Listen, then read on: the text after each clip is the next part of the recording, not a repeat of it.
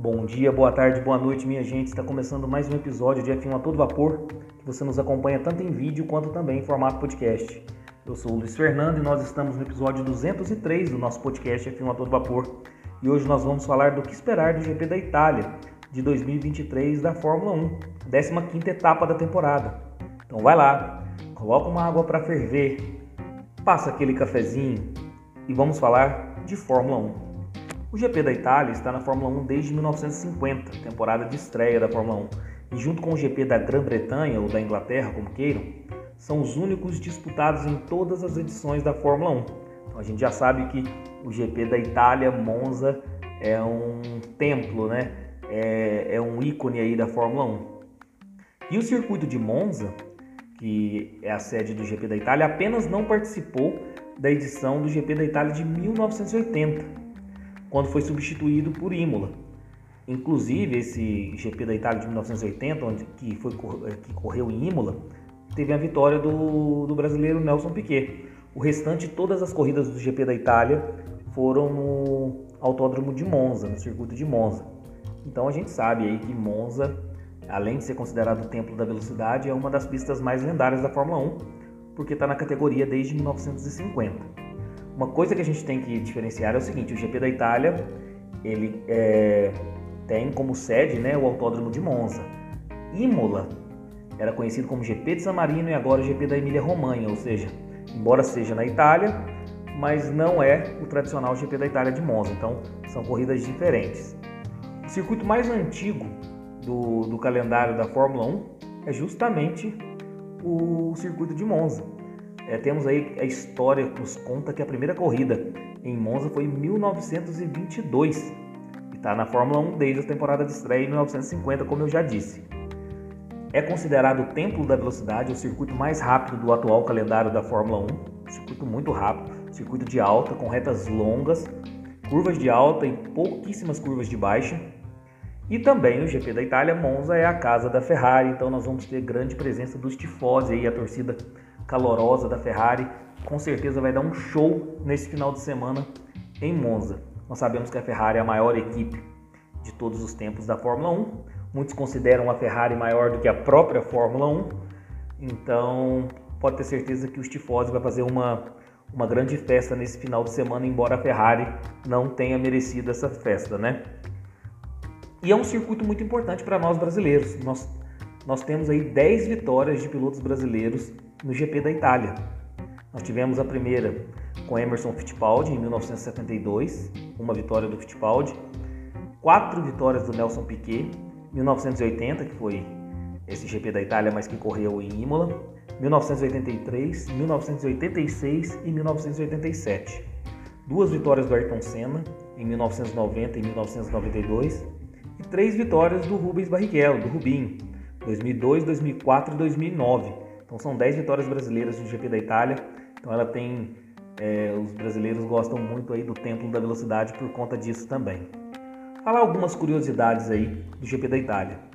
A primeira vitória, inclusive surpreendente, do, a vitória do Sebastian Vettel foi em Monza, né? 2008, com o Toro Rosso, no molhado. Ele tinha apenas 21 anos, 2 meses e 11 dias e venceu o Grande Prêmio da Itália aí com o Toro Rosso foi a primeira vitória da 53 do Sebastian Vettel, que depois viria a ser tetracampeão mundial. Então é marcado aí o GP da Itália como a primeira vitória do Vettel. E também em 2020, GP da Itália 2020, a primeira vitória do Pierre Gasly, uma vitória até muito surpresa. Ninguém esperava que o Gasly venceria o GP, o GP da Itália de 2020. E nesse GP também da Itália de 2020, nós tivemos a volta mais rápida de todos os tempos em um carro da Fórmula 1. Foi com Lewis Hamilton, a volta que ele fez para a pole. A média de velocidade foi 264,363 km por hora, então é considerada a volta mais rápida de todos os tempos em um carro de Fórmula 1. O GP da Itália 2020, a volta da pole do Lewis Hamilton. E o Grande Prêmio da Itália é geralmente o mais curto também de toda a temporada. A corrida, por exemplo, em 2003 em Monza, detém o recorde da corrida mais curta a atingir a distância total, sua distância total. Foi com uma vitória do Michael Schumacher, vencendo com um pouco mais de 74 minutos. Ou seja, sem safety car, o GP da Itália deve durar por volta de 1 hora e 15 minutos, ou seja, é a corrida mais curta da temporada. Também por seu tempo da velocidade, as voltas são muito rápidas, né? E, e um dado interessante é que o GP da Itália foi vencido pelo Pole apenas 25 das 71 corridas. Ou seja, 71 corridas, o pole venceu apenas 25 vezes, ou seja, é, pole position não é garantia de vitória no GP da Itália. Em 2003, Michael Schumacher venceu Monza com a corrida mais rápida da história, né, que eu disse mais cedo, com 247,585 km por hora de média. Então, um circuito muito rápido mesmo. Circuito é o Autódromo de Monza, a extensão é de 5.793 metros, serão 53 voltas, perfazendo uma distância total de 306,72 km. É, o circuito possui 11 curvas, dois pontos de DRS. A volta mais rápida é de um brasileiro. A volta mais rápida do circuito de Monza, do GP da Itália, é de Rubens Barrichello, o Rubinho, em 2004 com tempo de 1:21.046. Os maiores vencedores do GP da Itália. Vamos lá. Com cinco vitórias, Michael Schumacher e Lewis Hamilton. Depois com quatro vitórias, Nelson Piquet. E três vitórias aí, uma gama grande de pilotos. Juan Manuel Fangio, Sterling Moss, eh, Ronnie Peterson, Alan Prost, Rubens Barrichello e Sebastian Vettel. Mais poles no GP da Itália, Lewis Hamilton, 7 poles, seguido aí de Juan Manuel Fangio e Ayrton Senna, cada um com suas 5 poles. Depois nós temos aí com 3 poles, Jim Clark, John Surtles, Michael Schumacher, Juan Pablo Montoya e Sebastian Vettel. Mais pódios no, no GP da Itália. É, Michael Schumacher com 8, Lewis Hamilton com 8, aí depois nós temos aí uma gama de pilotos que é Fernando Alonso e Sebastian Vettel com seis pódios. Depois Juan Manuel Fangio, Nelson Piquet, Alan Prost, Ayrton Senna e Rubinho, cada um com seus cinco pódios. A equipe mais vencedora é a equipe da casa, Ferrari, com 19 vitórias, seguida da McLaren com 11 vitórias. Mercedes vem atrás com 7 vitórias, depois a Williams, 6 vitórias, depois a Lotus, 5 vitórias. Os últimos vencedores do GP da Itália em 2022 foi o Max Verstappen, 2021 Daniel Ricciardo, 2020 Pierre Gasly, 2019 Charles Leclerc, 2018 Lewis Hamilton, 2017 Lewis Hamilton. Falar um pouquinho aí do que aconteceu no último GP da Itália do ano de 2022. Foi um GP com uma vitória do Max Verstappen, na oportunidade era a quinta vitória dele seguida no campeonato a 11 no campeonato naquela oportunidade. O Verstappen venceu dentro da casa da Ferrari, porque ele estava em tese disputando o título com Charles Leclerc. E nós tivemos um fim polêmico, pois a corrida terminou em safety car. E aí nos remeteu aquela questão do Michael Masi lá no final no Azerbaijão, no, no Azerbaijão, desculpa, em Abu Dhabi em 2021. Tivemos a decisão entre Max Verstappen e Lewis Hamilton. E dessa vez terminou em safety car, então gerou polêmicas, gerou declarações conflituosas do Hamilton, por exemplo, mas foi um anticlímax danado. Essa corrida terminou em safety car. Lembrando também que nessa corrida nós tivemos vários pilotos aí com, com punição por troca de, de componentes de motor. Então, vários pilotos foram obrigados a largar do final do grid. Mas se você quer uma análise completa do que aconteceu no GP da Itália de 2022, é o episódio 114 do nosso podcast. Você pode conferir tanto aqui no YouTube quanto também no seu principal agregador de podcast. E o que esperar para 2023? Olha, a Red Bull é a ampla favorita, acho que nisso ninguém discute, então provavelmente teremos pole do Verstappen, mais uma vitória do Verstappen. O Sérgio Pérez não vem contribuindo tanto com o carro, né? A gente sabe que o Verstappen está numa fase excepcional e é o melhor carro, a Red Bull é o melhor carro do grid.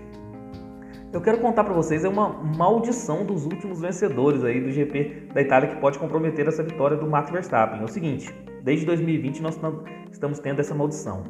2020 vitória do Gasly. Em 2021 Gasly abandonou a corrida. Em 2021 nós tivemos a vitória do Daniel Ricciardo. Em 2022 o Daniel Ricciardo abandonou a corrida. Em 2022 nós tivemos a vitória do Verstappen. Será que em 2023 Verstappen irá abandonar a corrida?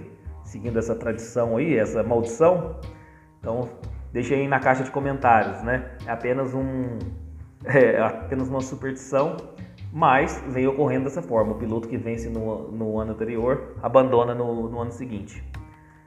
Também nós, nós teremos o novo uniforme da Ferrari, que vai celebrar aí a sua corrida em casa. Eu particularmente não gostei do uniforme, achei muito feio. O pessoal está falando até que parece é, uniforme de frentista, né, de postos de gasolina. Eu não gostei, mas a Ferrari fará esse uniforme especial aí para correr em casa nesse final de semana. Um outro dado interessante é que nós teremos um novo formato de Qualify que foi implementado lá na, no GP da Hungria, será implementado novamente agora em Monza, que é o seguinte: todo, no Q1 todos os pilotos irão correr com pneus, irão fazer suas voltas rápidas, né, com pneus duros. No Q2, obrigatoriamente todos os pilotos irão fazer suas voltas rápidas com os pneus médios. E no Q3, todos os pilotos irão obrigatoriamente fazer suas voltas com os pneus macios.